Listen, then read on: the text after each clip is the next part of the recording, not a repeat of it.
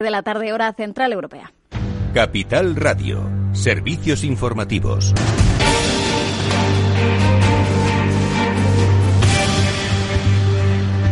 ¿Qué tal? Muy buenas tardes. El Ministerio de Sanidad ha sumado este lunes 25.795 nuevos contagios de coronavirus desde el viernes. Ha notificado además 511 fallecidos al recuento oficial. La incidencia acumulada se encuentra en 374 casos por cada 100.000 habitantes en 14 días.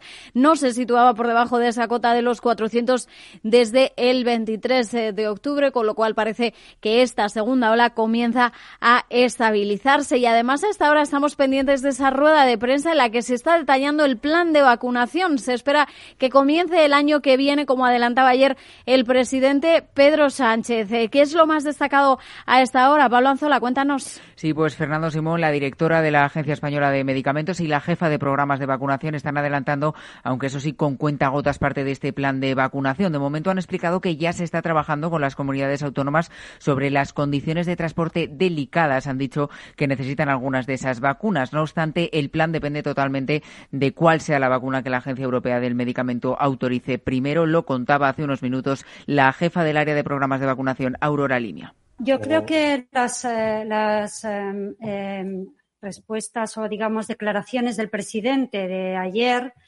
iban un poco encaminadas a, a imaginar que tenemos las vacunas autorizadas. Entonces, eh, si nos ponemos en esa tesitura de tener, de que tenemos las vacunas autorizadas, si nuestro país sería capaz de vacunar a una proporción elevada de población en seis meses, la respuesta yo creo que es positiva. Además, decía Limia que la labor del Ministerio ahora consiste en esbozar varios escenarios en función de la vacuna que se autorice primero, porque ha dicho no se puede esperar a tener las dosis para tener un plan. Adelantaba ayer eh, Pedro Sánchez que las vacunas se administrarán en 13.000 puntos de atención primaria, un proceso dijo que podría empezar en enero y en el que se vacunaría primero a profesionales sanitarios y personas mayores. Gracias, eh, Pablo. Y hoy también la noticia que centraba la atención era ese anuncio de AstraZeneca que dice que su vacuna eh, tiene una efectividad en torno al 70%, porque que son dos dosis, la primera que tiene más efectividad y la segunda algo menos, con lo cual quedaría en torno a ese 70%. También eh, ha anunciado que eso sí, sus condiciones de conservación son más fáciles que en el caso de la vacuna de Moderna o de Pfizer, con lo cual podría facilitar más su distribución. Eso por el lado del coronavirus. En la arena política, la líder de Ciudadanos, Inés Arrimadas, ha confirmado hoy que su partido va a ir en solitario a las elecciones catalanas después de que ni Partido Popular ni PSC hayan estado dispuestos a sumar en una candidatura, dice Arrimadas, constitucionalista. Y Arrimadas también ha dicho que ve cada vez menos probable que su partido vaya a apoyar los presupuestos generales del Estado para el año que viene. En este sentido, dice que lamenta que se esté imponiendo el ala radical del Gobierno, aunque dice, eso sí, que siguen dispuestos a negociar. La escuchamos. Bueno, nosotros ya hemos dejado muy claro nuestra posición de los presupuestos, la sabe toda España. Si el Gobierno quiere el apoyo de Ciudadanos, esos presupuestos tienen que contener las líneas naranjas. Y las líneas naranjas son tanto presupuestarias como de freno a las cacicadas del nacionalismo. Por tanto, si mañana se votaran los presupuestos, como esos presupuestos no tienen las líneas naranjas que nosotros exigimos, pues votaríamos que no. Ahora, ¿que vamos a seguir trabajando? Hombre, por supuesto. Nosotros no, somos como los señores de Vox que no han presentado ni siquiera enmiendas y que bueno, pues en todo caso, por otra parte, Bildu ha propuesto a su militancia que sus diputados en el Congreso apoyen ese proyecto de cuentas para el año que viene. Ha convocado una asamblea extraordinaria para el, el próximo jueves, mientras el secretario de organización del PSOE, José Luis Ábalos, ha remarcado que la negociación con Bildu la está llevando a cabo el Grupo Socialista y que se centra en temas estrictamente presupuestarios. Ha hecho hincapié en que se habla con la coalición Abertzale, al igual que se está hablando con el resto de grupos. Y un último asunto, PSOE y Unidas Podemos están negociando para buscar un acuerdo que extienda la prohibición de los desahucios y cortes de suministros a toda la población vulnerable tras esa polémica por la enmienda presentada por Unidas Podemos. Es todo por ahora. Les dejamos ahora con After Work de la mano de Eduardo Castillo. A partir de las 8 de la tarde, el balance con Federico Quevedo entrevistará hoy a Sandra Moneo, portavoz de Educación del Partido Popular.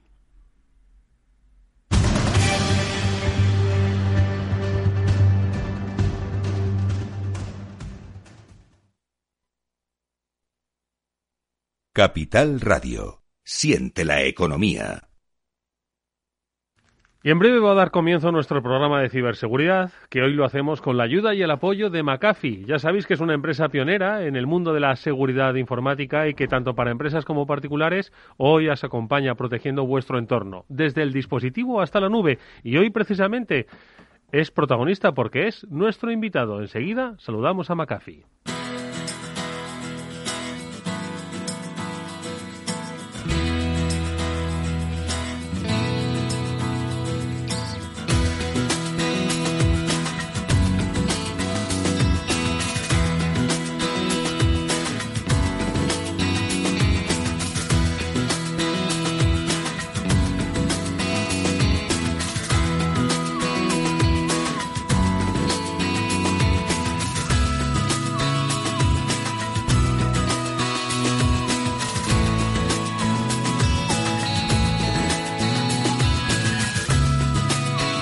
After Work con Eduardo Castillo.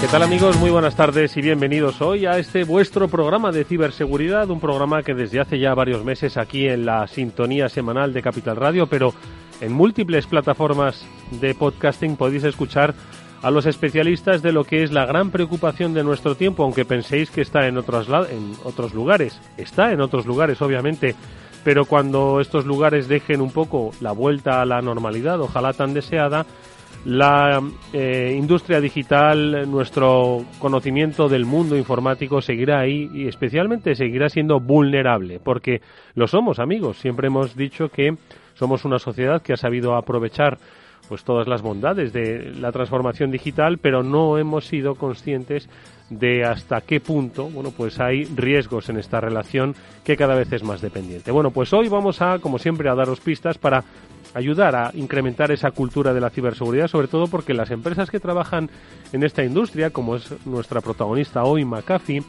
eh, trabajan no solo pues para adelantarse a los grandes riesgos que pues empresas y particulares tienen, sino sobre todo hacerlo comprensible para esas empresas y particulares. No todos sabemos de tecnología, no todos sabemos de ciberseguridad y no tenemos por qué saber, pero sí que tenemos que estar seguros y proteger el valor de nuestras compañías. Bueno, pues en esa didáctica estamos todos y hoy lo comprobaremos con nuestro invitado, al que enseguida vamos a saludar. Hoy nos acompaña Ángel Ortiz, que es el country manager de McAfee para España y Portugal. Pero antes permitidme, eh, o permitidme, que estaría mejor dicho, saludar a nuestros eh, expertos eh, que como siempre nos acompañan, Pablo Sanemeterio y Mónica Valle. Pablo, ¿qué tal? Muy buenas tardes. Muy buenas tardes, Eduardo. Que, escucha, ¿te ha gustado lo que he dicho al principio? Por supuesto. No, pero no, no me lo digas porque sí, sino porque compartimos eso. Al final, de, las empresas lo que hacen pues es simplificar esos, esos procesos para proteger, pero al mismo tiempo ir creando esa cultura de ciberseguridad. No, y además me ha gustado mucho lo que decías de que no todos tenemos que saber de ciberseguridad. Es igual que no todos tenemos que saber de leyes, ni todos tenemos que saber de economía, ni de contabilidad. Para eso están los expertos que nos ayudan en cada una de las áreas de, de la empresa a ser más productivos y a cumplir con lo que tenemos que cumplir. No tenemos por qué saber, pero tenemos que hacer por entender, ojo, porque si no entendemos, entonces el conocimiento no, no cuaja y por lo tanto nos resbala, que se suele decir. Mónica Valle, muy buenas tardes, ¿cómo estás? Mónica. Efectivamente, buenas tardes, buenas tardes. Pues estoy de acuerdo con vosotros. Los usuarios, los empleados no tienen que meterse en el código ¿no? de la ciberseguridad, pero bueno, igual que muchas veces hemos hecho esa comparativa con eh, mirar a ambos lados al cruzar la calle, ¿no? No tenemos que saber eh, cómo a lo mejor se construye un semáforo, pero tenemos que saber qué significan las tres luces de un semáforo. Pues esto es igual, hay que saber detectar ciertos riesgos o ciertos, eh, bueno, parámetros para saber que eso es un peligro y no hacer clic. Y bueno, ya sabéis lo que puede pasar con un mal clic.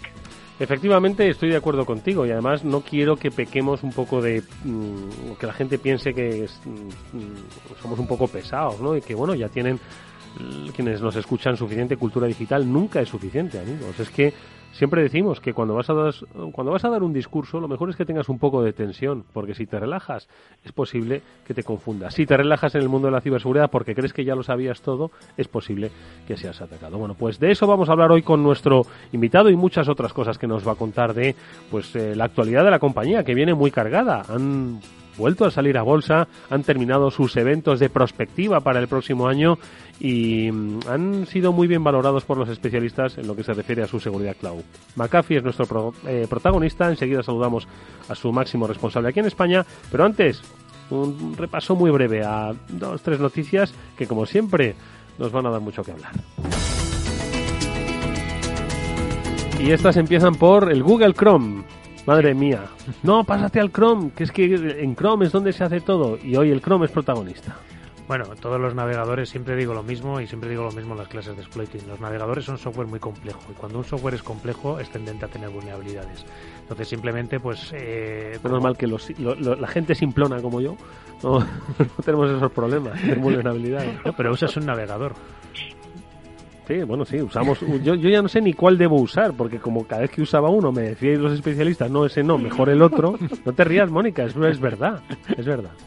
Pues simplemente lo que, ha, lo que ha ocurrido es que han descubierto una serie de fallos de, de seguridad que se han corregido ya en la, en la versión que se publicaba hace unos, hace unos días, bueno, casi un mes en octubre, en la 86.0.4240, y no sigo diciendo números, simplemente actualizaros a la última versión de Chrome para evitar esos fallos de vulnerabilidades que se han descubierto y sobre todo el, el, actualizarte es porque precisamente ya se conocen. Entonces, cuando un fallo se conoce, te lo pueden utilizar para lanzar si no has actualizado. Bueno, pues ojo con el Chrome, actualizar, actualizar y actualizar, ¿de acuerdo? Yo creo que es eh, lo más importante y entender que esa letra pequeñita es fundamental, no es un engorro, no es un, tostón ¿no? que os piden las no dejarlo para mañana. Efectivamente. Mónica, ¿qué ha pasado con Facebook? Porque lo publicáis en BitLife Media, medio que dirige Mónica, y, y que tiene que ver con esta red social, pero en este caso mm, no es tanto en plan protagonista del lado oscuro. ¿Qué es lo que ha ocurrido, Moni? Claro, en este caso Facebook, digamos que es víctima, ¿no? De una estafa más global. ¿Qué es lo que ha ocurrido? Bueno, pues que unos cibercriminales estaban utilizando Facebook, la red social, para captar allí sus víctimas, ¿no? Les lanzaban mensajes de phishing, que como sabemos son suplantaciones de identidad, para que picasen en la estafa y robar sus datos. Pero ¿qué ha ocurrido? Eh, ¿qué ha ocurrido? Que todos esos datos que han ido robando los ciberdelincuentes, ellos los iban subiendo a una base de datos suya, ¿no? Y esa base de datos era vulnerable, tenía un fallo de seguridad. Entonces, unos investigadores de ciberseguridad de, bueno, de la firma VPN Mentor, pues han detectado esta base de datos que estaba mal configurada, han visto que efectivamente ahí había muchísimos datos, en concreto más de 13 millones de registros de credenciales de usuarios de Facebook y se han dado cuenta de que esos cibercriminales tenían esa base de datos mal configurada, ¿no? Y ahí es como han em, detectado y han investigado el resto de la estafa que, como digo, bueno, pues es como muchas que hemos comentado, que lanzan una serie de mensajes en la red social para que la gente pique y que dé sus datos. Entonces, bueno, recordar que no hay que dar los datos en ningún sitio nuestros datos personales y que miremos muy bien dónde nos estamos registrando en las típicas páginas de login cuando accedemos a una red social, ya sea Facebook o cualquier otra, que verdaderamente sea la página de Facebook oficial y no entremos a través de un enlace que nos llegue, por ejemplo, por un mensaje en la red social o un correo electrónico. Pero lo gracioso es esto, ¿eh? que los ciberdelincuentes tampoco están ahí muy al loro de su seguridad. No, es que, en fin, no, no, no, iba a decir que no, hay que estar todos vigilantes, incluso los malos. Bueno, esto es un poquito menos.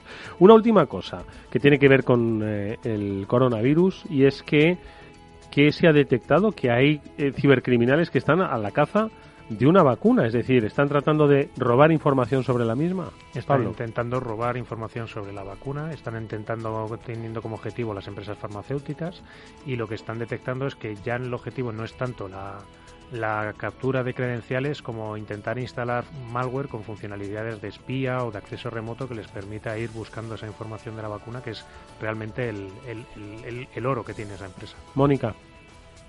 Claro, aquí lo que están buscando es la información pura y dura y con el objetivo de probablemente chantajear a esas, eh, a esas empresas farmacéuticas, es decir, oye, eh, nos hemos introducido en vuestros sistemas, hemos encontrado esta fórmula o esta información confidencial.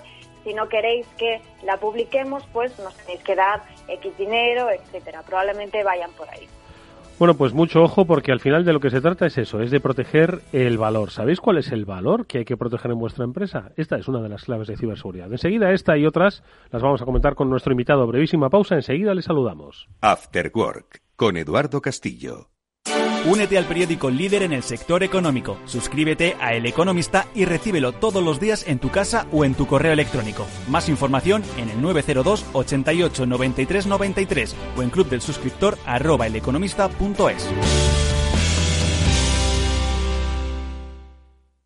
¿Inviertes en acciones o ETFs habitualmente? Entonces esto te interesa. Invierte en acciones de bolsa española o extranjera sin comisiones, hasta 100.000 euros al mes. Entra ahora en xtb.es y abre tu cuenta 100% online en 15 minutos. Riesgo 6 de 6. Este número es indicativo del riesgo del producto, siendo uno indicativo del menor riesgo y 6 del mayor riesgo. Si estás pensando en cambiar tu hipoteca de banco, entra en cuchabank.es y consulta las condiciones de nuestra hipoteca fija, variable e hipoteca joven. Cuchabank, tu nuevo banco. After Work con Eduardo Castillo.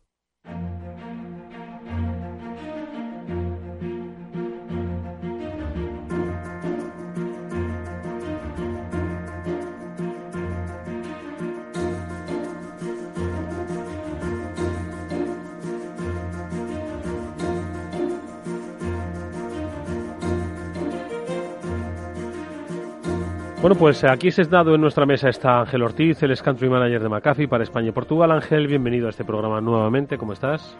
Muchas gracias. Eh, muy bien. Buenas tardes. Encantado de estar con vosotros otra vez más. Entiendo que como buena compañía y compañía americana, cerrando el año, nos explicabas fuera de micro un poco locura, como siempre, ¿no? Sí, bueno, es lo que toca a estas alturas. Eh, además, eh, parece que, es parte de nuestra cultura el, muchas veces que queden todos los proyectos para el final. Yo no sé cómo lo hacemos, pero todos los años acaba siendo así. Oye, habéis dejado hasta para el final la salida a bolsa incluso, ¿eh? Efectivamente, efectivamente. Sí, sí. Hoy hace justo un mes que, salimos a bolsa eh, nuevamente, que volvimos a ser una empresa cotizada, lo cual era algo clave dentro de nuestra estrategia de crecimiento y algo que, bueno, pues nuestro consejero delegado Peter Lee ya había adelantado eh, alguna vez que otra y, bueno, pues muy muy contentos de, del hito y de, y de volver a ser una empresa cotizada y, bueno, con ello también poder volver a, crecer y, también pues mayor transparencia no al ser una empresa cotizada de cara a todos nuestros eh, clientes, partners y toda la gente que trabaja con Macao. Hombre, y si el mercado se comporta como se tiene que comportar es cuando empezará a ponerse en valor también el propio papel, en este caso en libros, ¿no? de eh, las compañías de ciberseguridad, ¿no? Efectivamente, efectivamente.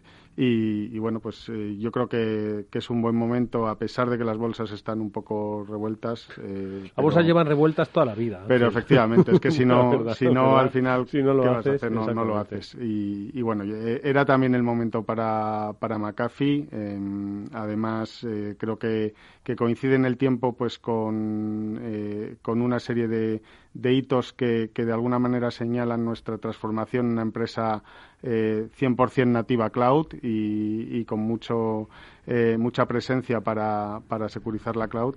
Y, bueno, por, por eso también creo que era el momento para, para salir a bolsa. Porque, oye, nosotros cuando hablamos de McAfee, lo habrán escuchado los, los oyentes, oye, siempre decimos que son los pioneros. ¿Quién hace años, cuando tenía su primer ordenador, que ni siquiera entendía el ordenador cómo, cómo funcionaba muy bien, si tenía una seguridad esa era la de McAfee, ¿no? El antivirus, ¿no? Entonces, claro, eh, vosotros habéis sido pioneros, habéis ido evolucionando, ¿no? A propósito, habéis ido escuchando al, al, mercado, a las necesidades de las empresas, esa transformación digital. Y hoy me, hablas de un hito, ¿no? Y es la transformación, digamos que es como una segunda vida de la compañía eh, desde el cloud, ¿no? Sí, sí, sí, así es. Bueno, son, son muchos los casos eh, que hemos tenido también en, eh, no solo en el mercado de la ciberseguridad, sino de las tecnologías de la información en general. Eh, pues todas las empresas que llevan un tiempo en, en, esto, la propia Microsoft también culminó su transición hacia, hacia la nube, igual que lo hemos hecho nosotros, ¿no? Al final, eh, lejos de, eh, de huir eh, o de ocultar esa historia, yo creo que hay que reivindicarla, porque precisamente si llevas 30 años en el mercado es porque has innovado y porque has sabido adaptarte a los, a los cambios. Entonces, de la misma manera que nadie identifica a Apple a día de hoy con el primer Mac, ¿no? sino más bien, bueno, pues pues como un legado que ha dejado de, ir evolucionando, pero a día de hoy todo el mundo sabe que, son el iPhone o, nadie identifica a día de hoy a Microsoft con el Windows 95, pues tampoco sería lógico identificar a McAfee con el antivirus. McAfee es una compañía líder en seguridad cloud, como por ejemplo atestigua el último informe de Gartner, el último cuadrante mágico de tecnologías CASB, de tecnologías de, de seguridad en el acceso a la nube, donde McAfee ha quedado englobado en el cuadrante líderes y además ha sido la más destacada entre los líderes, es decir, la, que más arriba y a la derecha eh, sale, ¿no? Entonces, eh, bueno, pues eh, creo que eso habla muy a las claras del liderazgo también en el ámbito de cloud de McAfee. Oye, y una última pregunta. Ahora, por supuesto, Pablo y Mónica van a poder conversar sobre este, estos temas, ¿no? Ese cuadrante mágico de Garner, ¿no? Un poco cómo sitúa. Pero precisamente yo quiero preguntarte por ser una compañía nativa cloud, ¿no?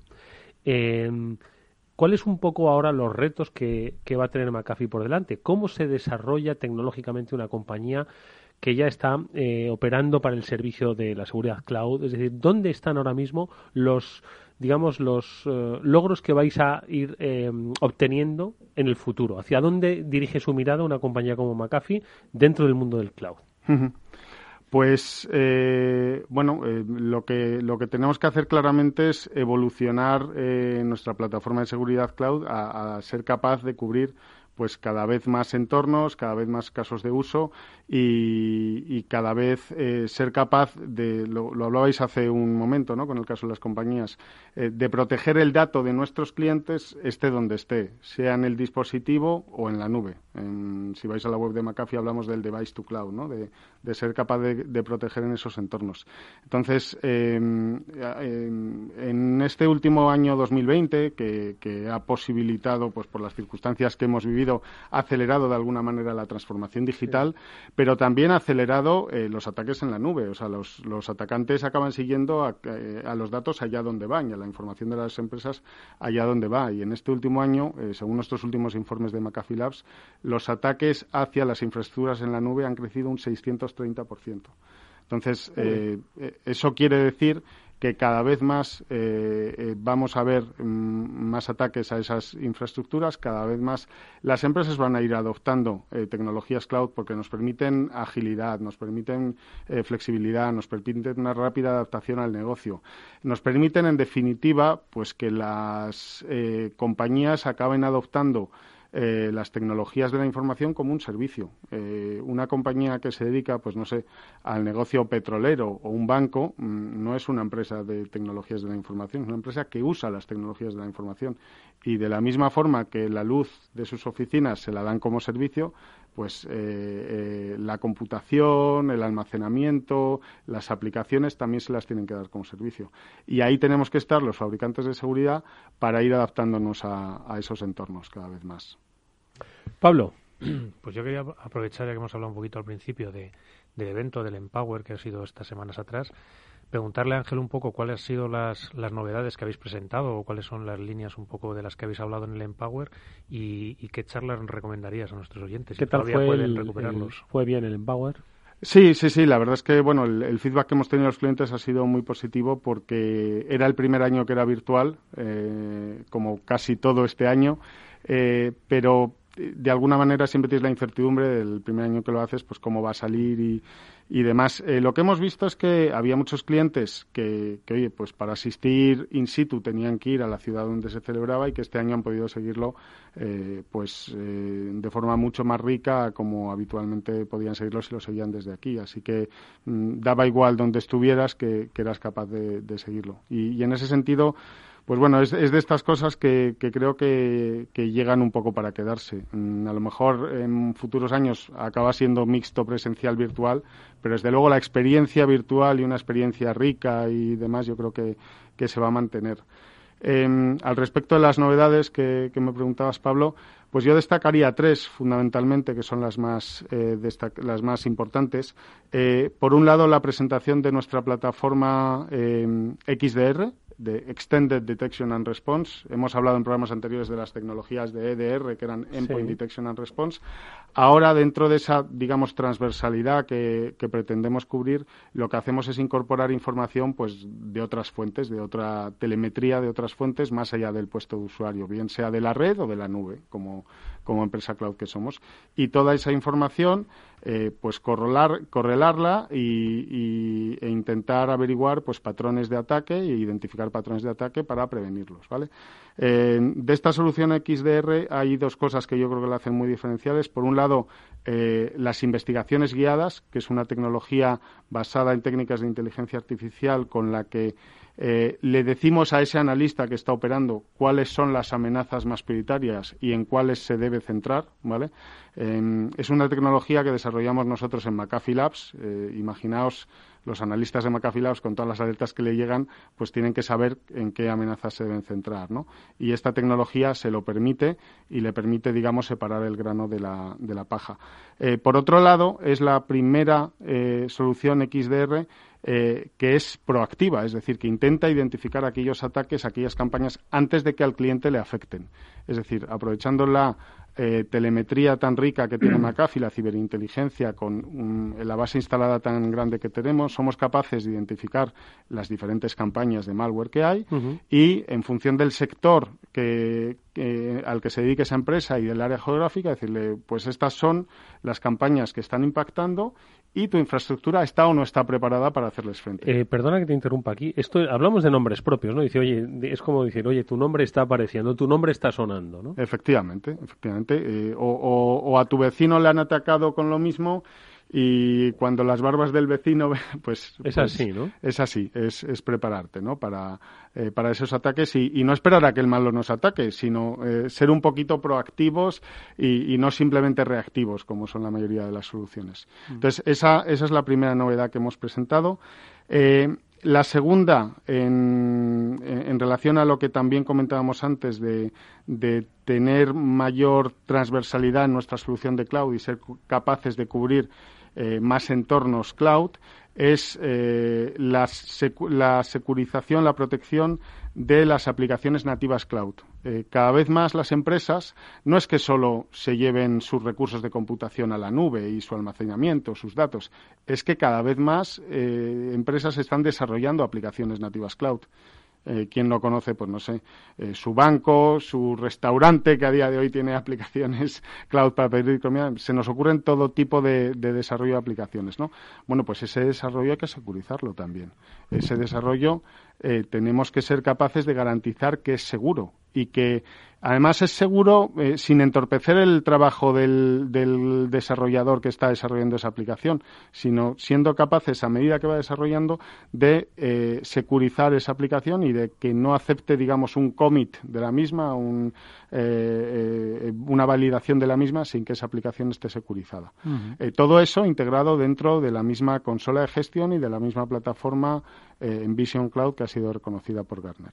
Esa sería la segunda gran novedad. Yo creo que esto que comentas es fundamental. Ahora mismo la pandemia nos gustará más o menos, pero lo que ha hecho ha sido acelerar procesos y los procesos de digitalización de numerosos servicios que hasta entonces es que ni se planteaban siquiera la posibilidad de, primero, conectarse digitalmente con sus clientes, es decir, un restaurante de barrio, y segundo, eh, ya que tenemos la nube, hagámoslo más sencillo, porque para ellos es lo más sencillo. ¿no? Entonces yo creo que aquí está la clave. ¿no? Nos hemos encontrado un espectro ahora mismo de empresas que ofrecen servicios, productos y tal, que van a depender exclusivamente de, de su relación digital con los clientes y que necesitan estar seguros, sobre todo porque es que en el momento en el que un, un usuario vea vulnerado un poco a su vea vulnerado su seguridad por ir a comprar un restaurante pues se acabó la confianza, efectivamente, es, es fundamental la, la confianza en, en, la transición, en la, en la digitalización, la transformación digital de las de las empresas. Y además es que hay que securizarlo, pues eso, con, eh, con aplicaciones y con soluciones nativas cloud. Es decir,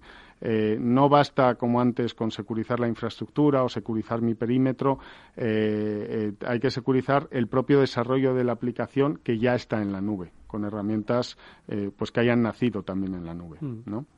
esa sería, digamos, la, la, segunda novedad. Y luego la tercera es la presentación de nuestra solución SASE, Eh, yo creo que hemos comentado anteriormente lo que significaba el término SASE, que quiere decir, es un palabra que se han inventado estos de Gartner, eh, porque en seguridad nos encantan todos estos acrónimos y, poner nombres curiosos a las cosas, pero básicamente quiere decir Secure Access, Secure eh, Service Edge, Em, que, es esencialmente pues que la seguridad y que la conectividad se te van a ofrecer en un futuro como un servicio desde la nube. Lo que comentamos, pues como el servicio de la luz que nos lo ofrecen las compañías eléctricas, la seguridad y la conectividad nos la van a ofrecer como un servicio desde la nube.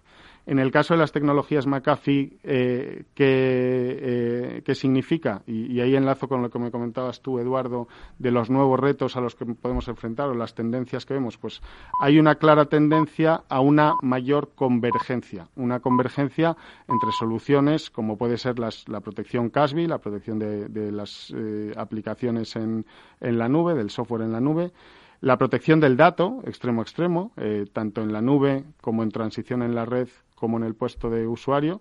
Eh, lo hemos hablado, cuánto puede valer la fórmula de la vacuna. Ahora, eh, al final se trata de proteger mm. el dato.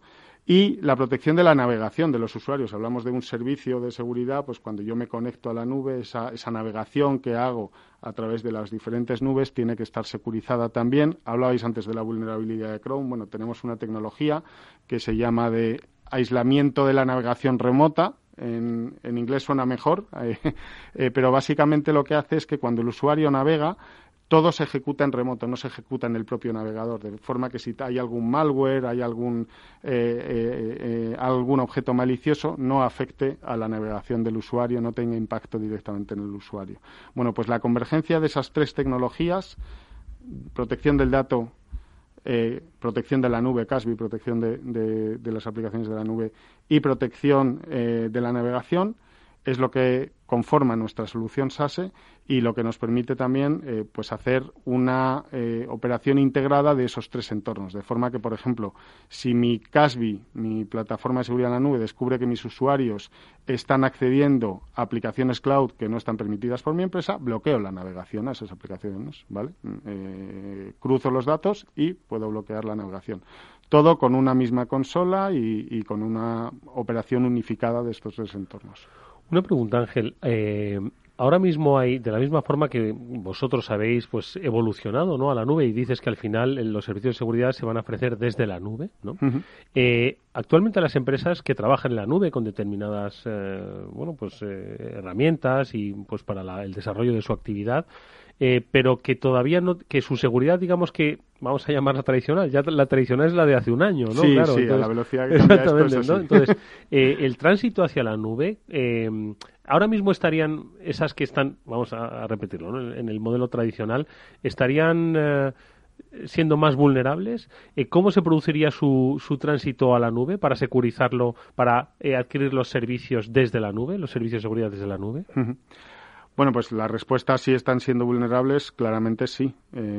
si tú te llevas tus datos fuera de tu perímetro y tienes una, una seguridad tradicional donde lo que securizaba antes era mi perímetro y mi centro de datos y tus datos están fuera y no estás protegiendo esos datos, mm, claramente eres vulnerable. Eh, te pongo otro ejemplo más sencillo que tiene mucha aplicación en estos tiempos si con el COVID, la pandemia, el trabajo desde casa, y la transformación, digamos, digital acelerada que nos ha traído todo esto. Yo estoy usando Teams todos los días y seguro que hay muchas empresas que lo están haciendo. ¿Cómo garantizo la seguridad de ese Teams? Nuestro CASBI, por ejemplo, permite evitar que tengas eh, asistentes no deseados a tus reuniones de Teams. Hemos visto el caso, creo recordar... Hace, día y medio, eh, Efectivamente. De, se colaba un periodista. se coló un periodista y demás. Bueno, pues controlar quién accede a mis reuniones de Teams. Pero no solo eso, que a lo mejor puede ser un caso más, más extremo y que habitualmente es entre compañeros que nos conocemos.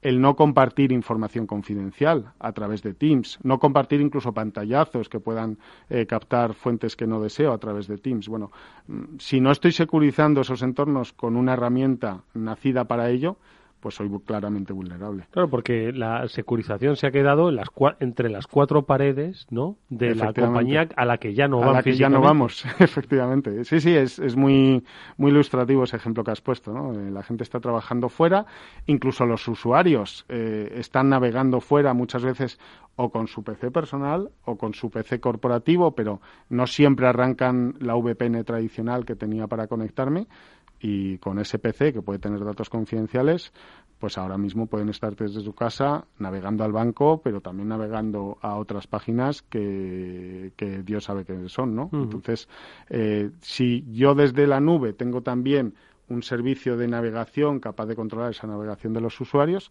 pues seré capaz de aplicarle las mismas políticas que si estuviera en mis oficinas. Mónica pues eh, estos riesgos del trabajo remoto, del bring your own device, esas políticas que decías, Ángel, pues eh, importantísimas y muy evidentes esos desafíos a los que se están enfrentando las empresas, ¿no? Estábamos hablando al principio de, bueno, de que la ciberseguridad debe ser sencilla, intuitiva, que sea lo más invisible posible, incluso de alguna forma, ¿no? Y, y recuerdo, Ángel, que ese es uno de vuestros lemas de McAfee desde hace años, además, enfocarse en proteger no solo a los dispositivos, sino a las personas en sí y en la situación en la que estamos ahora marcada por la pandemia, por ese teletrabajo, pues eh, más importante que nunca si cabe, ¿no? ¿Qué opinas de esto y, siguen vuestras soluciones de Envision Cloud esta filosofía? Eh, pues sí, por supuesto, por supuesto que sí. Y es que además, eh, bueno, has, has, incidido en Mónica en un tema que es, eh, creo, vital para garantizar el, el, éxito de cualquier proyecto de seguridad. ¿no? Nosotros en McAfee hablamos, eh, es un término quizá inglés traducido al, al español eh, de una forma un tanto sui pero hablamos de no fricción, ¿no? de no tener fricción eh, con el usuario, de que esa securización en la nube sea lo más sencilla posible eh, y lo más transparente posible al usuario para que no nos encontremos rechazo por su parte. Pues, por ejemplo, si podemos evitar instalar agentes en los puestos de los usuarios para securizar la nube, eh, pues creo que es algo que, sin duda debemos hacer, ¿no? para securizar incluso dispositivos que sean remotos, has hablado del Bring Your Own Device, que sean propietarios del usuario, pero que, donde no podamos instalar ningún agente, pero que, que, sin embargo le demos al usuario la posibilidad a lo mejor de trabajar, de consultar datos, pero no de bajárselos a su móvil. Todo eso, hacerlo de la forma pues eh, más transparente al usuario y menos eh, eh, menos intrusiva es algo que, que siempre tenemos muy presente. Al final, lo que decíamos, se trata de securizar el dato allá donde esté con la menor fricción posible para, para el usuario. Vamos, si os parece, a hacer una brevísima pausa y a la vuelta vamos a seguir hablando con nuestro invitado hoy, Ángel Ortiz, Country Manager de McAfee para España y Portugal, pues de los mitos o de los falsos mitos. Los eh, dispositivos Mac no pueden ser atacados, eh, el JavaScript es más peligroso que, vamos, que un dolor y en la nube no te pueden atacar porque como está por ahí que nadie sabe dónde, pues es lo más seguro del mundo. Bueno, pues de esos mitos, especialmente de este último, es de lo que vamos a hablar. After Work, con Eduardo Castillo.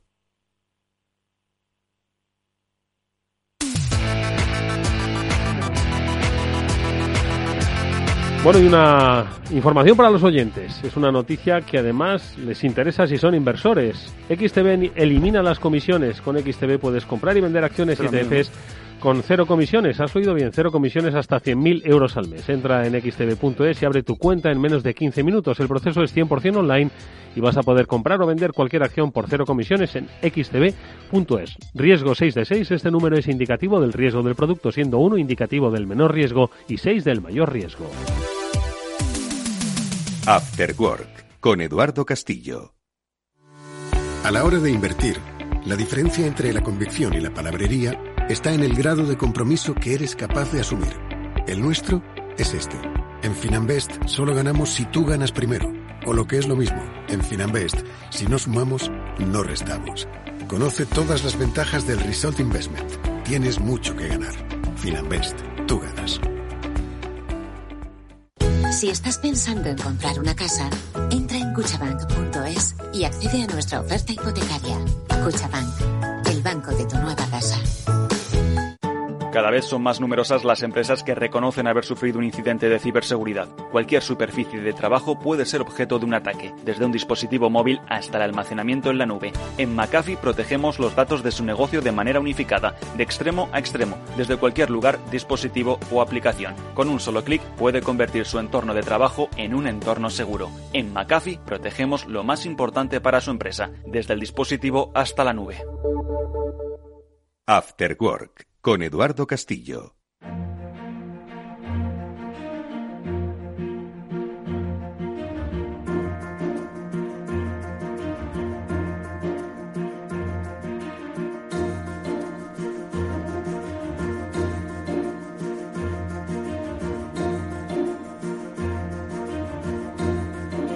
Bueno, pues hoy hablamos de seguridad cloud, lo hacemos con Ángel Ortiz, el country manager de McAfee, estamos con Pablo Sanometerio, con Mónica Valle y perdonadme la frivolidad de antes, ¿no?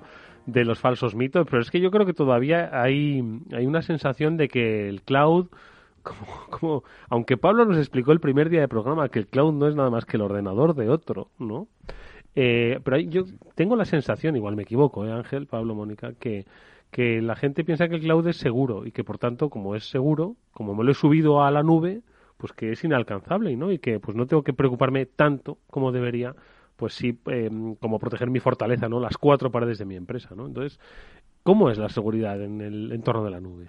Bueno, pues eh, efectivamente, no, no vas desencaminado, Eduardo. Muchos clientes nos dicen, pero el cloud, si ya me da la seguridad el proveedor de cloud, ¿no? Esto no me lo va a dar ya eh, pues no sé, Azure, Amazon, eh, eh, Google o tal. Y, bueno, pues para eso hay que entender, de, hecho te diría que fíjate, es, es uno de los mejores indicadores de la madurez del cliente respecto a la adopción de la nube, ¿no? Porque los que ya están en un camino de adopción más significativo tienen muy claro algo que llamamos el modelo de responsabilidad compartida, que es de quién es cada responsabilidad, ¿no? y si es eh, aquí cambia el, eh, si estamos hablando de software como servicio, es decir, si desde la nube lo que me dan es una aplicación, un programa, pues no sé, caso de eh, Salesforce u Office 365, a si estamos hablando de infraestructura como servicio, es decir, me dan capacidad de computación, me dan eh, recursos desde, desde la nube, recursos de computación, que ahí la responsabilidad del proveedor de seguridad llega hasta otro nivel, llega hasta el nivel de la, de la infraestructura que me dan como servicio, pero luego toda la aplicación, todo el programa, todo el software es responsabilidad eh, mía. Mientras que si estoy en un software como servicio, la responsabilidad del proveedor de la nube llega hasta el nivel de software, hasta un nivel más alto, pero en cualquier caso, y esto es muy importante que todos nuestros, que todos nuestros oyentes lo tengan claro, eh, la securización de los datos que pongo yo en la nube siempre es responsabilidad mía, siempre es responsabilidad de la empresa que contrata esos servicios cloud. Incluso, eh, ya te digo, que estamos, incluso en el caso que estamos hablando de software como servicio. Por tanto, eh, ¿Azure es seguro? Sí. Eh, ¿Office 365 es seguro? Sí. Pero la ¿O Salesforce es seguro? Es seguro. Ahora, la seguridad de esos datos que suba yo es responsabilidad únicamente mía. El garantizar que se hace un uso adecuado de esos datos es responsabilidad mía. El garantizar que quien accede es quien tiene que acceder es responsabilidad mía. Em, un ejemplo que ponemos muchas veces para eh, eh, una analogía que yo creo que se ve muy bien es, es cuando alquilamos un coche. ¿no? Eh, el coche me lo dan y tiene las revisiones pasadas, los la presión de los neumáticos debe ser la adecuada y, y, el proveedor del coche alquiler me lo da con determinada seguridad. Ahora, la responsabilidad de ponerme el cinturón es mía. La responsabilidad de que cuando llevo ese coche lo aparco en un sitio seguro y no me pueden robar lo que hay en el maletero es mía. Eh, la responsabilidad de no conducirlo eh, eh, de forma peligrosa es mía. Entonces, siempre hay ciertas responsabilidades que son de la empresa que contrata ese servicio. Y, y, por eso es necesario abordar la seguridad de la nube de una forma nativa. Pablo. Y una de las formas de abordar esta seguridad en las nubes de forma nativa, yo creo que la, avanzabas un poco al principio con el informe del cuadrante mágico de Garner, que es CASBI. Cuéntales un poco a nuestros oyentes qué es CASBI, cómo, cómo nace y por qué es necesaria. Pues eh, CASBI, por sus siglas en inglés, quiere decir Cloud Access Security Broker, ¿no? Eh, para entendernos, un broker de seguridad en el acceso a la nube, ¿no? Alguien que, digamos, eh, tiene por un lado mis conexiones a las diferentes nubes y que conceptualmente se pone entre yo y esas nubes para securizar las interacciones que yo, que yo hago ¿no? con, con esas nubes. Al final de lo que tratamos es de garantizar eh, eh, pues una serie de, controles de seguridad para que ese uso de la nube sea adecuado. ¿no? Pues uno es el cumplimiento normativo, el estar, eh, el que las mismas normas, el mismo cumplimiento en el tratamiento de los datos, en el uso de los datos, en el acceso a esos datos que, que me exigen en mis infraestructuras cuando están dentro de mi data center, lo tenga también en la nube. Otro es la protección del dato. Eh, hemos hablado de que hay que proteger los datos cuando están residen en mi PC, cuando están en tránsito por mi red y cuando están también en la nube. El garantizar que eh, se comparten datos con las personas adecuadas eh, y, que los canales de comunicación por los que se comparten también son los adecuados, eh, pues también es un, hecho importante. Otra es la protección frente, a, frente al malware, el, ser capaces de proteger y, garantizar que los archivos que subo a la nube, que los datos que tengo ahí, pues no tienen, no tienen malware, ¿no? Y, en definitiva, pues tener una mayor visibilidad de qué hacen mis usuarios en, en la nube, ¿no? De, si, eh, por ejemplo, mm, por poner casos de uso concretos, si yo tengo eh, diferentes accesos por un mismo usuario desde ubicaciones geográficamente muy distintas y acceden con las credenciales de un mismo usuario y veo que ese usuario en el espacio de media hora me ha accedido desde Madrid y desde Pekín, pues eh, eso es lo que llamamos la anomalía superhumana, eso es imposible que, así sea, ¿no? Y, y, eso un Casby es capaz de detectármelo. Oye, tienes dos accesos diferentes, como la nube es global, con el mismo usuario desde localizaciones físicamente muy distantes. O se está compartiendo tráfico entre nubes eh, eh, con unos datos que no deberían compartirse. Otros usuarios están accediendo a estos servicios cloud que no tienes permitidos por tu compañía a sitios pues que no son de la reputación adecuada. Se trata eso de, ser capaz de ver eh, todo lo que hacen mis usuarios en la nube y de garantizar también un uso adecuado de, la misma. Mónica.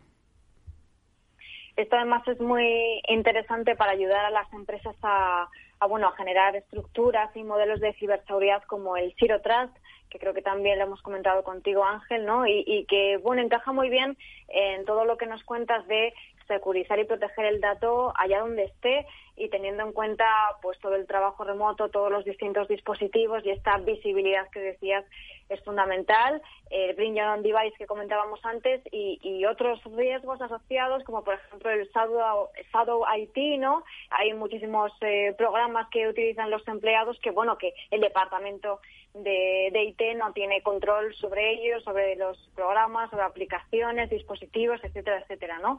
Entonces al final todo esto viene a dar esa visibilidad que yo creo que es una de las palabras clave, Ángel.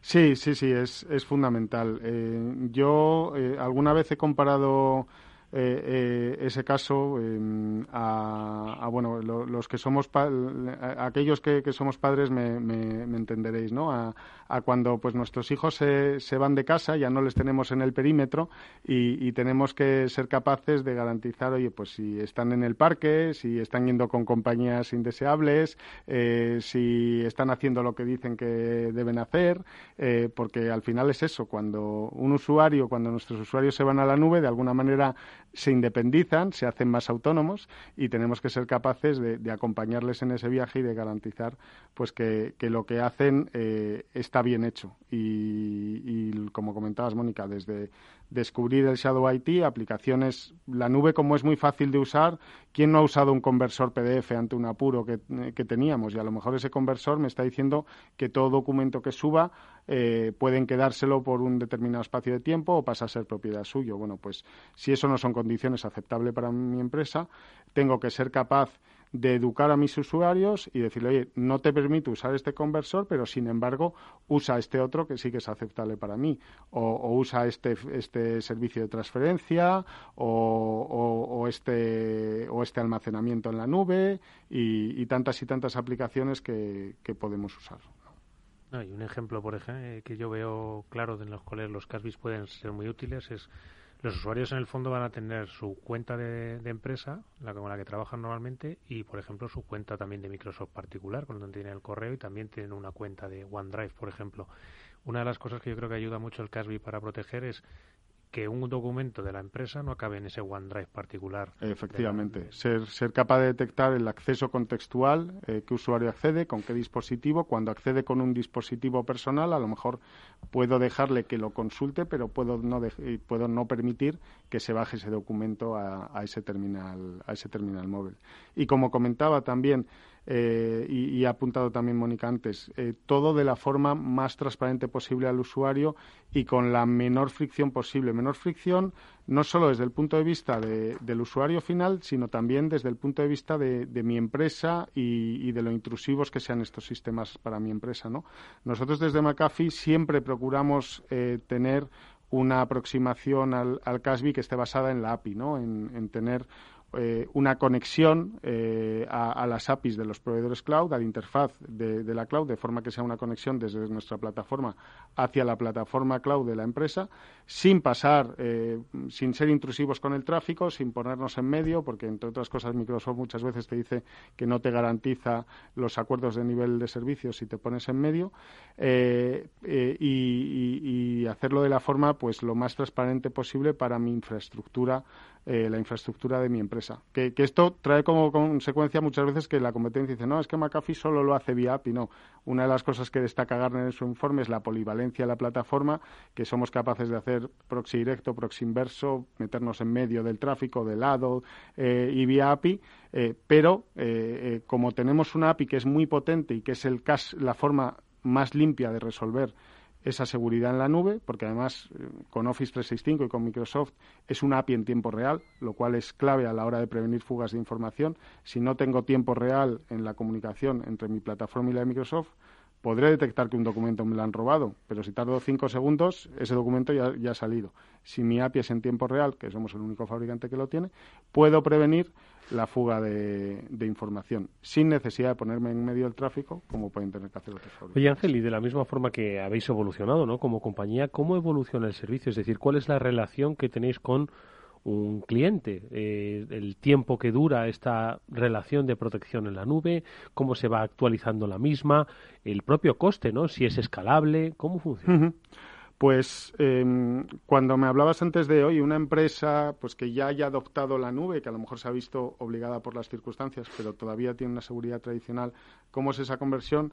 La, buena noticia es que es razonablemente fácil, porque al final es eh, vía licenciamiento, la conexión, en la gran mayoría de los casos, es vía API y es un servicio que se da desde la nube, o si no hay que estudiar en determinados casos, pues cómo nos metemos en medio del tráfico para ser capaces de detectarlo, pero en todo caso es un servicio que se da desde la nube y, ponerte, digamos, eh, al día es relativamente sencillo. De hecho, mm, nosotros eh, hacemos bastantes pilotos y bastantes pruebas de concepto eh, de una forma muy rápida para que el cliente lo pruebe antes de comprarlo sin, sin ningún compromiso. y luego el licenciamiento, pues es por suscripción. es una suscripción anual. ahora que estamos todos acostumbrados a los Netflix, HBO y demás servicios cloud, pues esto, es otro servicio también en, en la nube, no audiovisual, sino de seguridad pero es otro servicio que, va con una suscripción. Y, va en función de, pues eso, las plataformas que quieras securizar, los recursos que quieras securizar en cada caso y puedes irlo escalando a medida que lo necesites. Puedes empezar, como empiezan, la idea es que, se, que, que como todo servicio cloud sea elástico a las necesidades del cliente, ¿no? Si un cliente va adoptando la nube, pues que pueda crecer con, con nosotros. Y una pregunta súper rápida, Pablo y Mónica tienen también cosas que plantear. ¿Esto crees que va a cambiar, esta forma de proteger, va a cambiar la relación de los, eh, de los trabajadores en su empresa, en el sentido en el que en fin, bueno, uno tiene que tener la responsabilidad individual, ¿no? De utilizar los, los, las herramientas del trabajo y los lugares en los que expone la información del trabajo, pues de una manera, como decimos, bueno, pues eh, razonable y segura. Pero esto va a cambiar la relación entre empleado y empleador, en el sentido del que, pues, no va, va a poder acceder a determinados sitios. Le va a controlar mucho más esta herramienta de seguridad cloud. Le va a impedir hacer cosas que quizás antes hacía un poquito más libremente el trabajo, navegar por otros sitios, utilizar herramientas, pues, para fines iban más allá del, del, propio laboral. Eh, bueno, yo, yo prefiero hablar de, que va a ayudar a educar mucho más y a concienciar a los usuarios mucho más. Sí, claro, yo lo veo desde la parte de ¿me están controlando? No, no, te están dando las pistas de cómo ser te Están dando herramientas corporativas para usarlas de una forma adecuada y además es, es que es así, ¿eh? muchas veces eh, eh la, la falta de seguridad viene por la ignorancia, porque estamos usando un servicio, lo hemos hablado, de conversión de documentos en PDF o de almacenamiento almacenamiento o de transferencia de ficheros que no es seguro y no lo sabemos. Si yo como usuario y, de forma sencilla y de forma, eh, pues eso, muy intuitiva para mí, mi empresa me dice, oye, hemos detectado que vas a usar este servicio, pero este no es aceptable desde un punto de vista de seguridad, utiliza este otro, es que a lo mejor el empleado no sabía que tenía ese otro servicio de almacenamiento en la nube de, de Box o de OneDrive que había puesto la empresa a disposición eh, de él o de ella, ¿no? Bueno, pues eh, si ya lo sé, ¿por qué no voy a usarlo? se trata de, ser capaces de ir concienciando eh, en cultura de ciberseguridad cada vez más a la, a la empresa. mira, recuerdo una frase que me decía un cliente referente a la protección del dato, ¿no? de, también de, fugas de información hace poco. Decía, a ver, lo interesante de estas herramientas no es solo que te ayuden a prevenir fugas de información, que, sí, que son muy útiles y demás, es que te ayudan a concienciar a tus usuarios. Es que en el momento que un usuario pincha un USB y le sale una alerta de está pinchando un USB, solo puede copiar este tipo de información, solo puede hacer esto, tal, pues se va concienciando y dice, ojo con lo que copio aquí, que, eh, que puedo estar jugando con información confidencial de mi compañía. Exacto. Pablo. No, pues eh, la verdad es que es súper interesante, Ángel, como siempre que vienes con estas, además este enfoque de, formación y de que los usuarios vayan aprendiendo. Hemos dado también un poco el Casby, que aunque yo lo veo un poco como el presente, quizás algunos usuarios lo estén viendo como parte del futuro. Debe ser el presente ya, efectivamente. Es que, pero sí es que es eso, que, que no, no veían que su... Pensaban en, en febrero, pensaban que su futuro digital estaba en 2022 o 2023 y no hemos acabado el año y ya está. Nos hemos dado de bruces con él. Sí, es así, es así. Yo quería preguntarte un poco, ya que el Casby es el presente, ¿cómo ves el futuro? ¿Crees que hay ¿Qué, cosas crees que podremos ver en el futuro? ¿Qué tipo de herramientas habrá en el futuro para ayudar a los usuarios? Pero un futuro de un minuto, Ángel, que se nos va el tiempo. Bueno, eh, yo ahí apuesto por la convergencia. Al final ha habido diferentes soluciones, como hemos hablado, de, seguridad en la nube, seguridad de la navegación, seguridad de eh, plataforma de infraestructura en la nube, seguridad de software como servicio, eh, seguridad, el Zero Trust que comentaba Mónica, de acceso a las aplicaciones corporativas de mi compañía. Yo creo que todos esos servicios van a converger cada vez más, porque además tiene sentido aplicar controles de seguridad de forma, de forma cruzada. Cuando hablamos, por ejemplo, de Zero Trust, no es solo controlar la puerta de delante, el acceso a mi aplicación. Es también controlar las puertas de los lados, el que entre las nubes no me vayan pasando datos y no vaya compartiendo datos por, por detrás. Pues esa visión, digamos, más integral de la nube creo que es una tendencia eh, que, vamos a ver claramente eh, de cara al futuro. Bueno, pues nosotros la seguiremos comentando en este programa con la ayuda de especialistas como el que hoy nos ha acompañado con Ángel Ortiz, Country Manager de McAfee, al que le agradecemos mucho que haya compartido este tiempo, conocimiento y actualidad de la compañía con nosotros. Muy interesante, toda la suerte del mundo para el futuro, Ángel. Nos veremos probablemente ya en 2022, a ver si con otro espíritu de ambiente, pero es, que yo quiero ya, dar el salto. saltar. el 21 será Ángel, muchas gracias. Muchas gracias a vosotros, buenas tardes. Y a Pablo Y Mónica Valle, que hoy nos acompañó en la distancia. Mónica, que te hemos oído poco hoy. Bueno, pero ha estado interesantísimo toda la visión de Ángel que nos ha compartido y visión nunca mejor dicho. Así pues que he aprendido mucho. Pues nada, que la semana que viene nos vemos. Mónica, Pablo, muchísimas gracias. A ti siempre, Eduardo. Y a todos ustedes nos despedimos, pues recordándoles precisamente que ha sido hoy McAfee quien nos ha ayudado, nos ha apoyado con este programa, una compañía que vuelve a bolsa, vuelve a estar en la confianza de los inversores y sobre todo de las empresas de las pequeñas y de las grandes y de los particulares. Os protege del dispositivo a la nube hoy, especialmente desde este entorno nativos en la nube. Todos vamos a estar allí. ¿Y querréis estar seguros? Bueno, pues confiad en compañías como McAfee. Amigos, nos despedimos hasta la semana que viene de nuestro programa de ciberseguridad. Mañana volveremos con más After Work aquí en la sintonía de Capital Radio. Hasta entonces.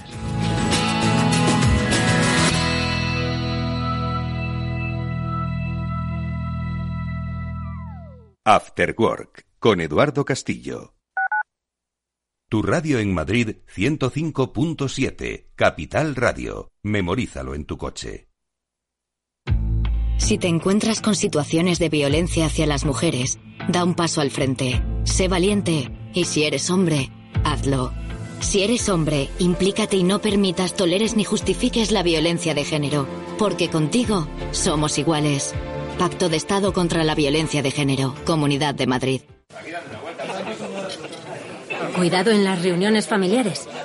Estoy harta de no poder reunirme con mi gente como yo quiero. Igual que mi abuela, que esta es la última reunión familiar en la que estará. La contagié de COVID el otro día y la enterramos hoy. Comunidad de Madrid. Entre tú y yo, separar y luego tirar las bolsas de cada residuo en su contenedor no es una labor titánica. Por ejemplo, las mascarillas, que van al naranja. Y si quieres tirar un mueble, llamas al 010. Además, si hay cosas que te da pena tirar, siempre puedes intercambiarlas por algo útil en Remar. Porque convertir Madrid en una ciudad más limpia, responsable y sostenible es sencillo entre todos. Ayuntamiento de Madrid. En Metro de Madrid llevamos más de 100 años observando cada mirada y ahora que solo te vemos los ojos, queremos ver que te sientes seguro. Por eso, desinfectamos diariamente nuestros trenes e instalaciones. Contamos con un sistema automático de control de acceso y aplicamos la apertura automática de puertas. En Metro, miramos por ti. Metro de Madrid, Comunidad de Madrid. En forma de U, como una V. W. Una L, signo de Nike. Sopa de letras. ¿Cómo será la recuperación tras la pandemia? ¿Qué escenario dibujan los principales expertos de la economía española? La evolución global de la curva de la propagación de la pandemia es preocupante. Es preocupante. Los posibles escenarios económicos en Capital Radio.